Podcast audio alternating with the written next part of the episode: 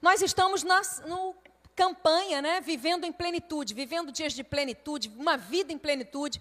E eu tenho ministrado aqui nos cultos de quinta-feira, culto de crescimento emocional, nós temos falado sobre algumas coisas que nos impedem de viver uma vida plena, né? Eu falei aqui que uma vida plena é uma vida inteira. É uma vida onde você não depende de nada ou de ninguém para ser feliz a não ser de Deus. E nós falamos aqui já sobre os espinhos que nos, nos impedem de, de, ter uma vida plena. Né? Falamos sobre as pendências que precisamos resolver. Nós não podemos deixar as pendências do nosso passado, as coisas que nós não resolvemos, como impedimento para o agir de Deus nas nossas vidas. E hoje eu quero compartilhar com vocês uma palavra. Na verdade, essa semana eu estava em oração e eu estava falando para Deus: Deus, me traz uma traz a tua palavra, né? A gente sempre ora buscando de Deus qual é a palavra, o que, que Ele tem para falar conosco, qual é a revelação de Deus. E nós estávamos lá em casa conversando e no almoço, durante o almoço, e eu não sei na sua casa como é que é, mas lá em casa, sempre quando a gente senta para conversar, o assunto de Bíblia e de igreja aparece né? Porque é isso que nós vivemos, é essa a nossa vida. E aí nós estávamos conversando sobre o que, que Deus falou com cada um. E aí o Bernardo falou sobre esse texto. E ele começou a compartilhar sobre esse texto que Deus tinha falado com ele. E na medida que ele começou a conversar, falando da força desse homem, eu falei assim: Espírito Santo começou a falar comigo e falou: é isso que eu quero que você fale. E aí eu peguei o texto, comecei a estudar sobre o texto e Deus me trouxe exatamente aquilo que eu queria ministrar que Ele quer ministrar para mim e para você hoje. Amém? Não tem como nós vivermos uma vida plena, uma vida inteira nessa terra, se nós não aprendermos a ser valentes. Deus quer te dar nessa noite uma unção de valentia, de força, de vigor, em nome de Jesus, amém?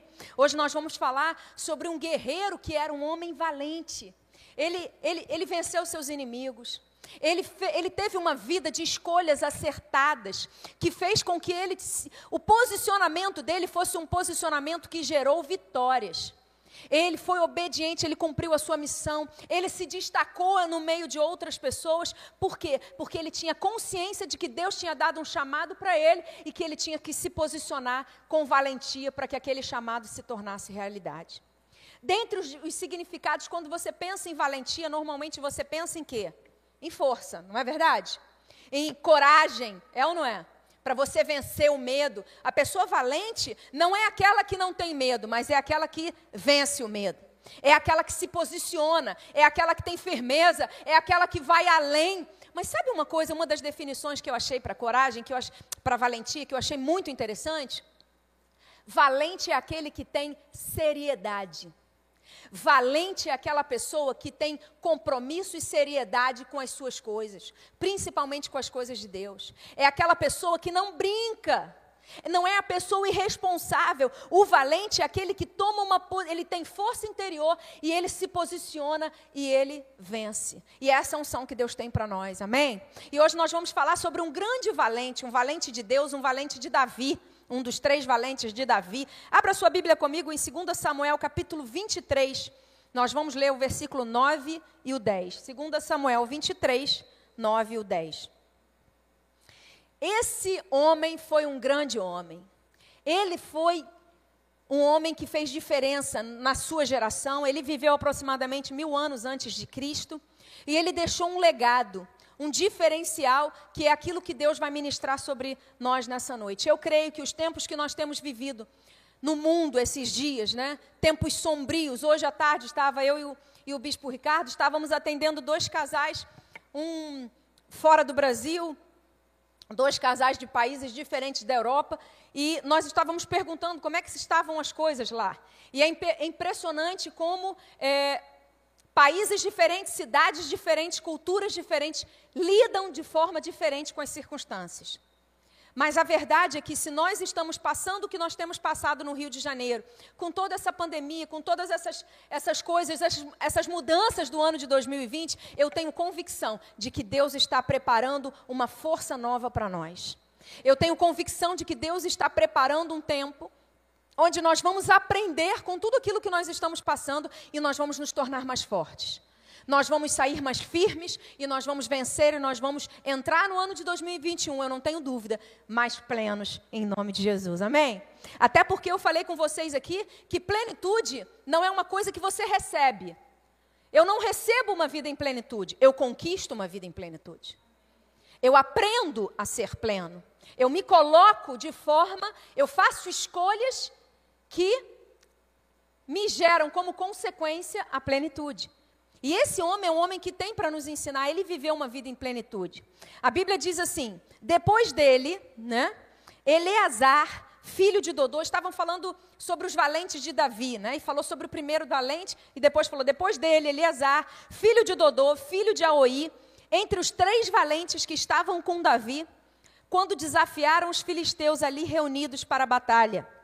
Quando os filhos de Israel já se haviam retirado, ele se levantou e atacou os filisteus até lhe cansar a mão e ficar grudada na espada. Naquele dia, o Senhor efetuou grande livramento e o povo voltou para onde Eleazar estava somente para pegar os despojos. Que coisa interessante aqui, né? A gente vê um contexto onde todo o exército Todos os guerreiros de Davi de Israel fogem porque eles acham que não vão conseguir vencer aquela batalha, mas fica um homem, um dos valentes de Davi chamado Eleazar. A palavra Eleazar significa Deus me ajuda. Você gostaria de ter esse nome?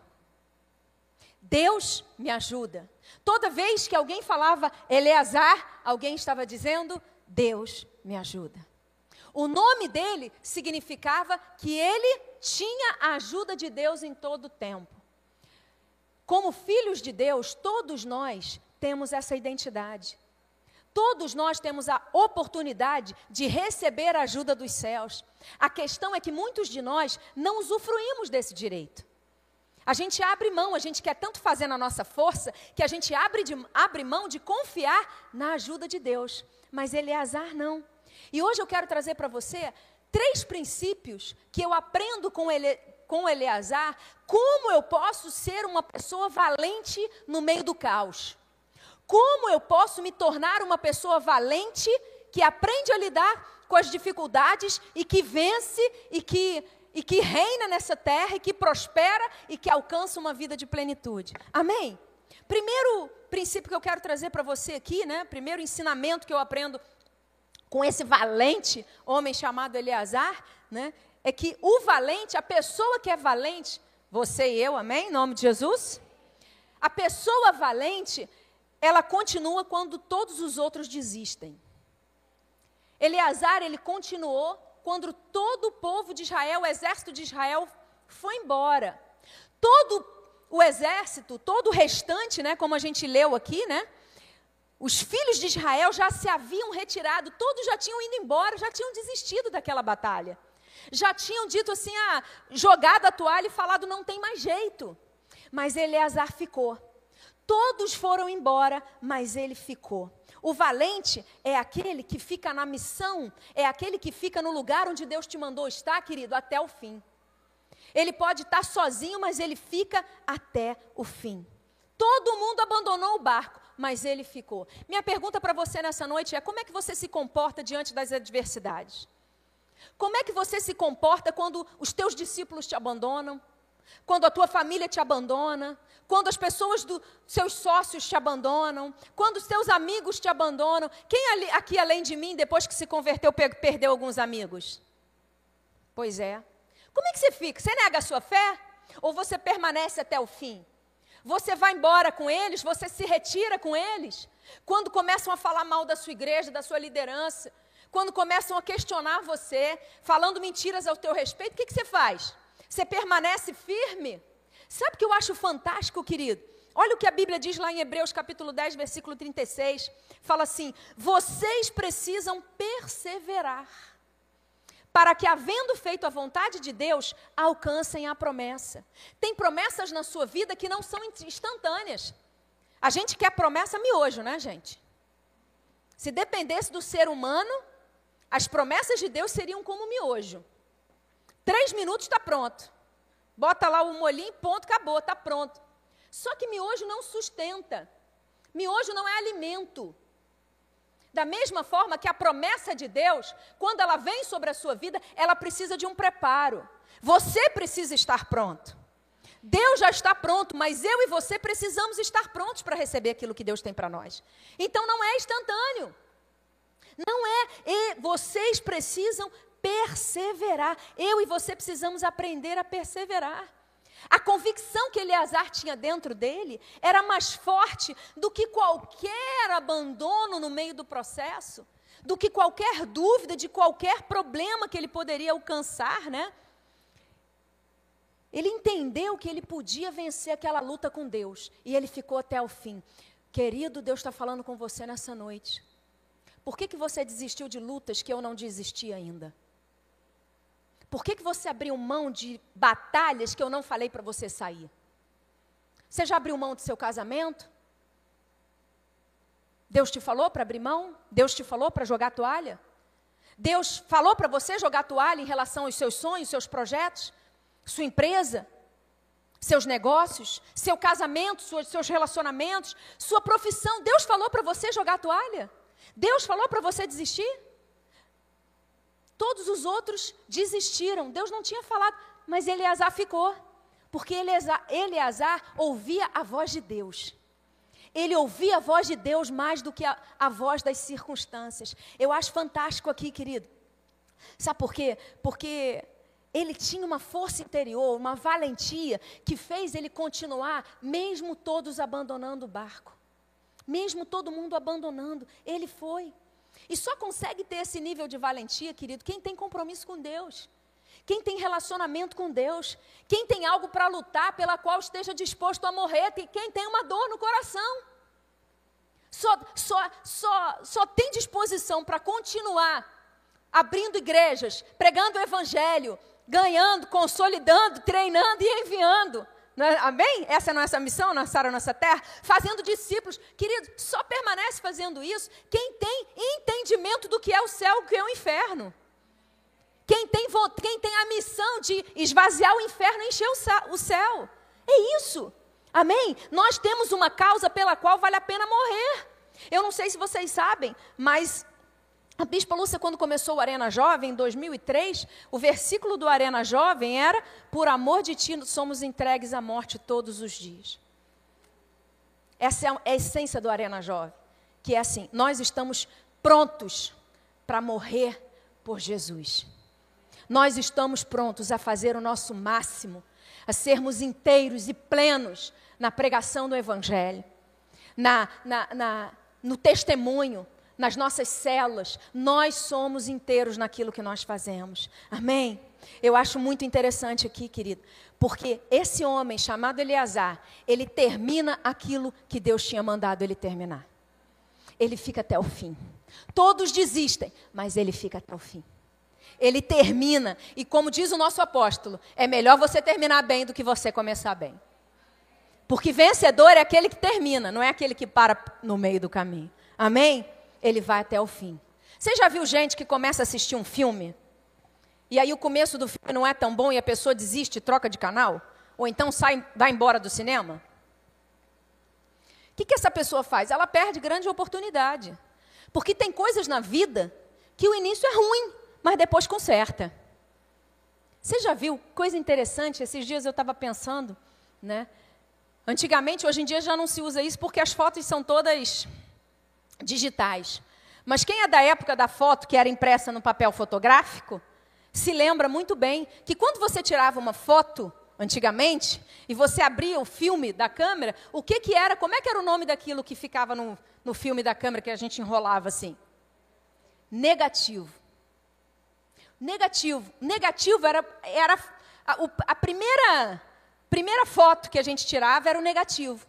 E aí o que, que a pessoa tinha que fazer para que ela para ver a foto de verdade? A pessoa pegava o negativo, ia para um quarto escuro, colocava coisas ali, né? Colocava uma luz especial, colocava todo um, um revelador para que o negativo se transformasse em positivo. Positivo era aquilo que a gente via, não é? Saía do negativo e a gente tinha acesso à foto no papel, era o positivo. Querido, a mesma coisa é com a minha vida e com a sua vida. Tudo começa na nossa vida com negativo. Sabia? É só uma impressão. É só a primeira parte. Mas aí, querido, eu e você nos encontramos com Jesus e a luz de Deus brilha e a unção de Deus vem e a promessa de Deus vem e aí o que era negativo se transforma em positivo e a foto fica linda. Amém? A foto fica maravilhosa. Sabe por quê? Porque Jesus, essa foi a missão de Jesus, nos reconectar com o Pai. Então Deus pega a gente do jeito que a gente era, todo arrebentado, todo cheio de espinho, todo ferrado, e a presença de Deus, o Espírito Santo Consolador, e Ele vai trabalhando no nosso interior, Ele vai trabalhando na nossa vida e nos, nos transforma em filhos de Deus, em cristãos de fato e de verdade. Amém?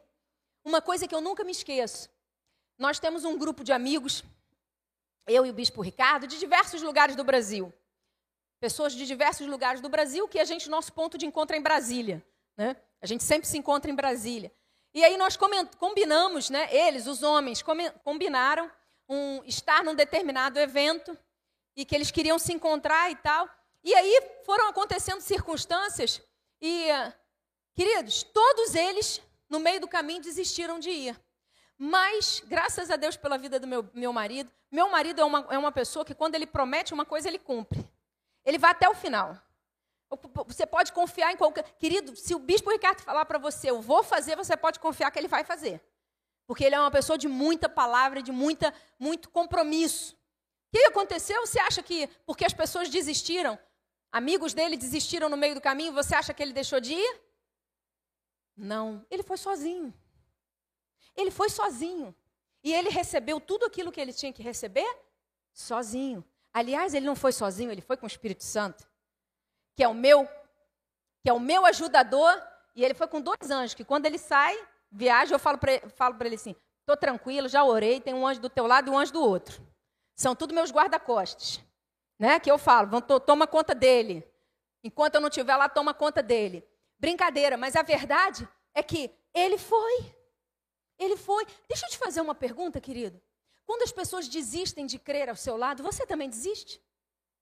Quando as pessoas esfriam e desistem de amar a Deus com paixão, com intensidade, com choro, quando as pessoas começam a ficar religiosas e perdem o brilho no olhar, e perdem a paixão, e perdem, sabe, aquela coisa que quando você olha para uma pessoa que não tem Jesus, você fala: Meu Deus, eu tenho o que ela, que ela precisa, o que, que eu estou fazendo aqui que eu não preguei o Evangelho para ela, sabe? Você já perdeu esse brilho? Você já perdeu essa, essa convicção de que na sua imperfeição Deus pode te usar? Não desista, querido. Não desista de você. Posso ouvir um amém para isso? Deus está falando com algumas pessoas aqui. Você já desistiu de você, mas eu nunca desisti de você. Então para de, de desistir de você. Não jogue fora aquilo que eu construí. Porque aquilo que Deus fez, querido, é bom. E se Deus te fez, é porque você é muito bom. Amém? Segundo princípio aqui que eu aprendo é que o homem valente, a pessoa valente, ele não se abala diante das dificuldades que aparecem no meio do caminho. Ele não se abala. Você já conheceu aquele ditado que diz, diz assim: nós capota, mas não breca? Já, já escutou? Né? Ou então assim, a gente enverga, mas não quebra? É mais ou menos isso. É aquela pessoa que sofre resistências, que sofre pressões, que leva pancada de um lado, que leva pancada de outro, mas ela permanece até o fim. Ela não se abala. Ela tem uma decisão interna que independe de circunstâncias, de pessoas, se está bom ou se está ruim, se está alegre ou se está triste, depende de emoções, independe de emoções, aquela pessoa tem uma decisão clara, interna, e ela vai até o fim. Ela não, Quantos conhecem aquela música antiga que diz assim, que os montes de Sião, que é baseada num salmo, né?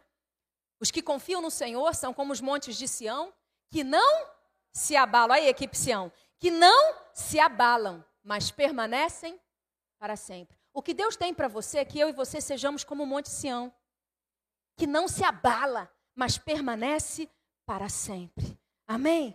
Ele entende que uma vida de plenitude ele precisa ser conquistada e que isso tem um preço e que não é fácil, querido.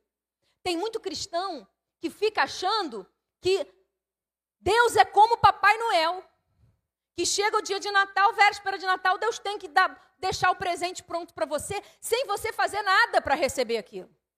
Isso não existe. Amém? A graça de Deus é abundante para nós, sim. Mas existem promessas na sua, na sua vida e na minha vida que nós precisamos fazer a nossa parte. Até porque Deus já fez a dele há muito tempo enviando Jesus por mim e por você. Amém? Então agora é comigo e é com você. O que Jesus tinha para fazer, ele já fez. Ele veio ao mundo, ele, ele, ele passou por tudo aquilo que ele tinha que passar, ele morreu e ressuscitou, e ele já nos salvou. Então agora é comigo e com você. Amém? A Bíblia diz que Eleazar, ele lutou até o ponto da espada grudar na mão dele. O historiador Flávio Josefo, que é um dos grandes historiadores da Bíblia, ele diz que essa que a, a espada grudou na mão do, do, de Eleazar, por quê? Porque a luta era tão sangrenta, era tão intensa, que o sangue que escorria na mão dele foi endurecendo, endurecendo, endurecendo, com o passar do tempo, sem ele parar, sem ele parar de lutar, só manejando a espada, que aquele sangue ficou como uma cola e grudou a espada na mão dele. Isso quer dizer o quê, querido? Que era tamanha, ele não largou aquela espada em momento nenhum da vida dele. Daquele momento da luta, no início da luta, até o fim daquela luta contra os filisteus, ele não largou a espada. Minha pergunta para você é: onde está a tua espada? A Bíblia diz que a nossa espada, a espada do cristão, é a palavra de Deus. A palavra de Deus está na tua boca ou é a murmuração que está na tua boca? A palavra de Deus está na tua boca ou é a fofoca que está na tua boca? A palavra de Deus está na tua boca ou é a ira que está na tua boca? O que está na tua boca? É a murmuração, é a reclamação? É o xingamento? É o palavrão? É o que está na tua boca? Querido, na nossa boca precisa estar a nossa arma, a nossa espada, é a palavra na nossa boca e na nossa mão. Deus me deu uma promessa. Dá um limite para o diabo na sua vida, querido. O diabo vem dizendo para você que você não vai conseguir. Levanta a sua palavra para ele e diz aqui, ó. Está escrito. Foi assim que Jesus venceu o diabo? Foi ou não foi? Está escrito aqui, ó. Esfrega na cara dele. Esfrega na cara dele. Jesus conquistou isso aqui para mim, então você pode fazer o que você quiser, mas você não vai tirar esse direito que é meu. Jesus conquistou para mim, é meu, e eu vou avançar e eu vou vencer em nome de Jesus. Amém? Sabe o que eu acho mais fantástico aqui na vida de Eleazar? Querido, a dor não parou ele. A dor de estar com a mão toda ensanguentada não parou Eleazar. A solidão de estar lutando sozinho, e quando todos ao seu lado tinham desistido, tinham metido pé, não parou Eleazar. A frustração de estar ali, sem ter o suporte de ninguém, não parou Eleazar. A injustiça dele ter sido deixado lá sozinho, não parou Eleazar. Ele não permitiu que nada disso falasse mais alto do que a missão que ele tinha recebido de Deus. Querida, deixa eu te falar o que, que tem parado você. Qual é a emoção na sua vida que tem paralisado você? Qual é a emoção? Tem horas na nossa vida que a gente precisa falar como Davi, sabia? Davi, no Salmo 131, versículo 2, ele diz assim: Pelo contrário, eu fiz calar e sossegar a minha alma. O que, que nós cantamos hoje? Aquieta a minha alma. Não foi? Como criança desmamada se aquieta nos braços de sua mãe, assim é minha alma dentro de mim. Aliás, nós não cantamos essa música hoje. Nós cantamos Liberta-me de mim, não foi? Eu, eu cantei, gente, no meu espírito, tá? Eu cantei no meu espírito essa canção. Quando eu estava preparando essa palavra, essa canção veio no meu coração. Aquieta minha alma. Quantas vezes eu e você podemos dizer assim, Senhor, pedir para Deus, Senhor, aquieta minha alma. Faz o meu coração ouvir a tua voz. Faz o meu coração ouvir a tua voz além da minha, ao invés da minha, porque a minha voz, a minha alma só me fala para eu desistir. A minha alma só me fala para eu entregar os pontos. A minha alma só me fala que eu não sou bom o suficiente e que não adianta eu ficar tentando porque eu não vou conseguir. Querido, Deus está falando para você aqui, não desista. Davi estava dizendo: o controle da minha vida não está nas minhas emoções, o controle da minha vida está em Deus. Eu pego, ó, um, um pai que carrega uma criança no colo, ele está tendo controle daquela criança. Aquela criança vai cair da vida dele, vai cair do, do colo dele, porque ele está segurando, está preso ali, ó, está seguro. Assim somos nós quando nós colocamos a nossa alma aos pés da cruz, nós estamos seguros em Deus, porque nós não vamos fazer besteira. Em nome de Jesus, amém? Tem coisas na sua vida que você não vai gostar. Tem coisas na sua vida que a sua emoção vai te dizer, vai te, vai te dar um caminho, mas você precisa se manter firme e fazer aquilo que você precisa fazer. Amém, gente?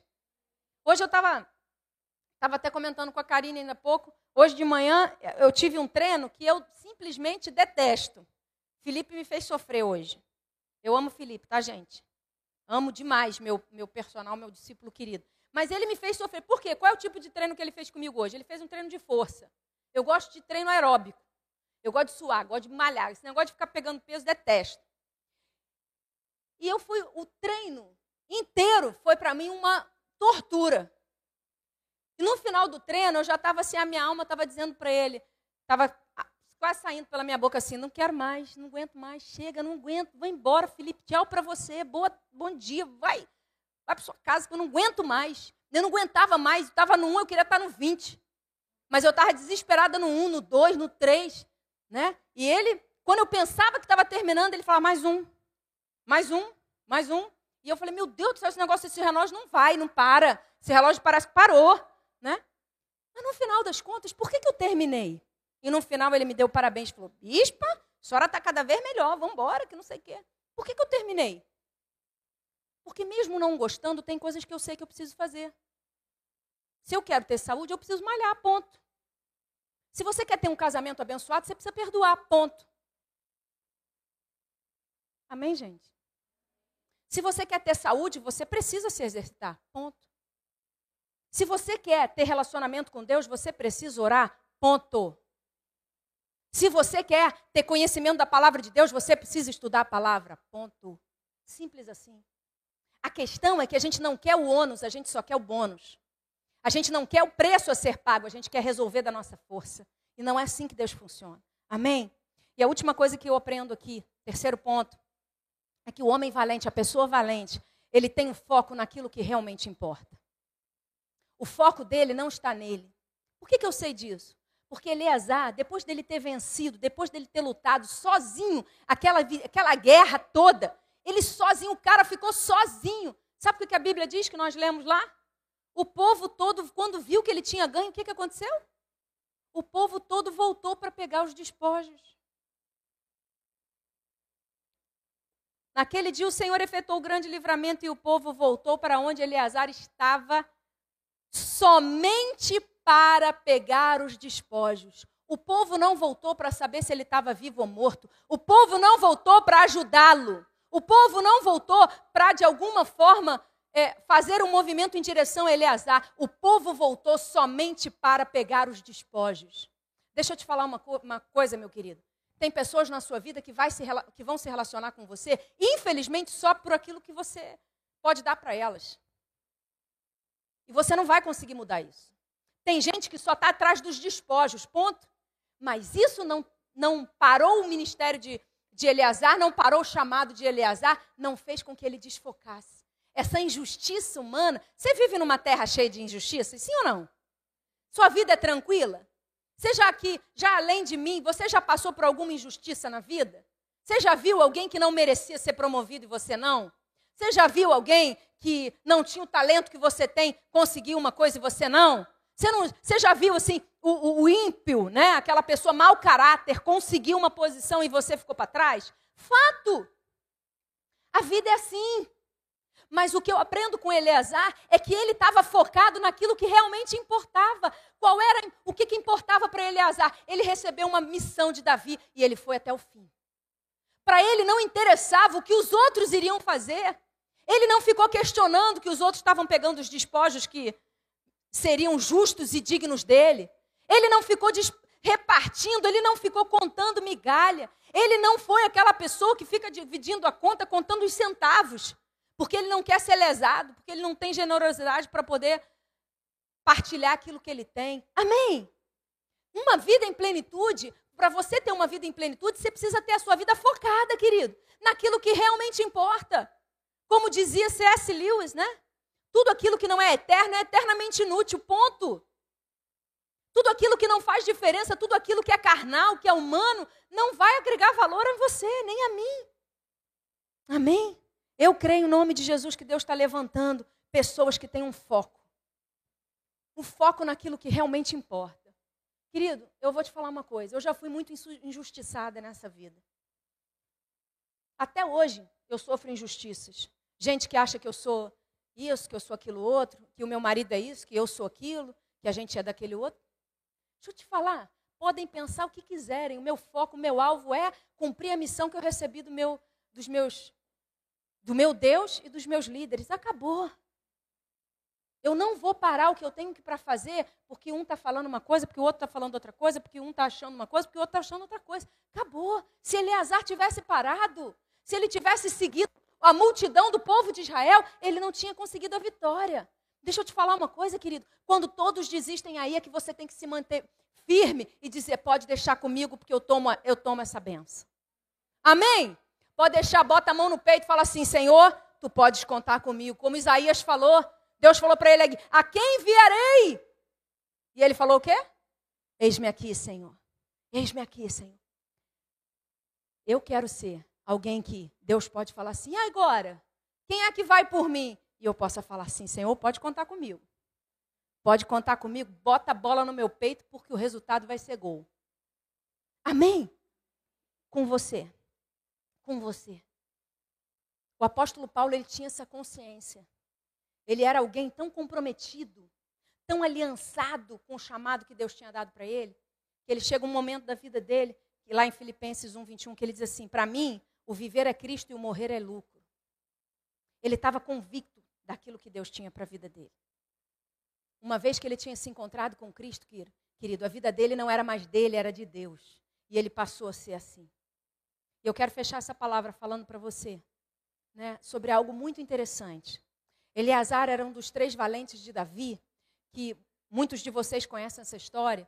Quando Davi estava num determinado momento da vida dele, Davi suspirou e falou assim: Ah, como eu queria tomar das águas do poço que está junto ao portão de Belém. Davi suspirou. E aqueles três Davi, da, valentes de Davi, incluindo Eleazar, saíram, atravessaram o acampamento dos filisteus, tiraram água do poço e levaram até Davi. Davi não conseguiu nem beber aquela água, mas ele derramou em oferta ao Senhor. E tamanha a reverência, o temor que se apoderou de Davi. Por que, que Eleazar estava naquele grupo? Porque Eleazar tinha um nível de aliança e de compromisso que pouco a gente vê hoje em dia. Eleazar era valente. E valente é aquele que tem compromisso, em primeiro lugar, com Deus e aliança. Em segundo lugar, com a sua família e em terceiro lugar, com a sua igreja. Como é que estão esses três níveis de aliança na sua vida? Você é alguém que Deus pode contar de verdade?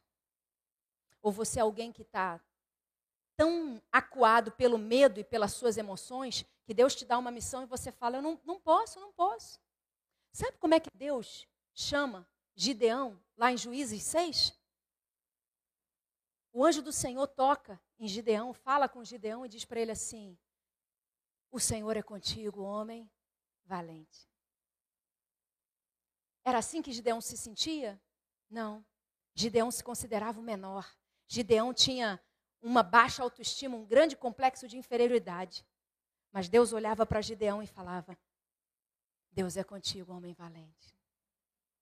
A questão não é como Deus olha para nós, a questão é como nós respondemos ao olhar de Deus. Você vai responder ao olhar de Deus, decidindo ficar firmado na palavra, no que ele pensa ao seu respeito? Ou você vai dizer assim: ah, não, eu não sou o que Deus pensa que eu sou. E aí você se encolhe e você foge, como todos aqueles guerreiros de Israel. Eleazar disse: Deus me vê valente, então eu sou valente. Deus te vê valente, querido. Deus olha para cada um de nós e ele diz: o Senhor é contigo, homem e mulher valente. Fica de pé, eu quero orar com você.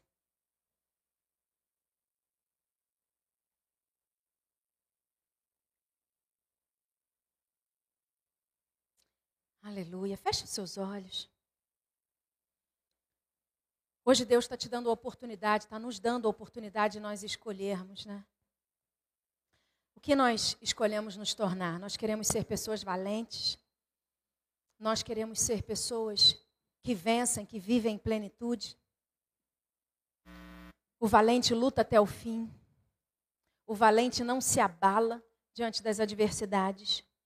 E o valente tem foco naquilo que realmente importa que eu e você possamos aprender a ser valentes. O valente, ele vai para cima no meio da guerra. Você está? Quantos aqui, além de mim, estão vivendo dias de guerra na sua vida, na sua família? Dias de guerra no mundo espiritual? Querido Deus, tem uma palavra para você nessa noite. Que Deus falou através do profeta Joel. Ele disse: Transformem as suas lâminas em espadas, as suas foices em lanças. Que o fraco diga: Eu sou forte. Deus está falando com você. Você pode ter chegado aqui hoje, estar se sentindo extremamente fraco.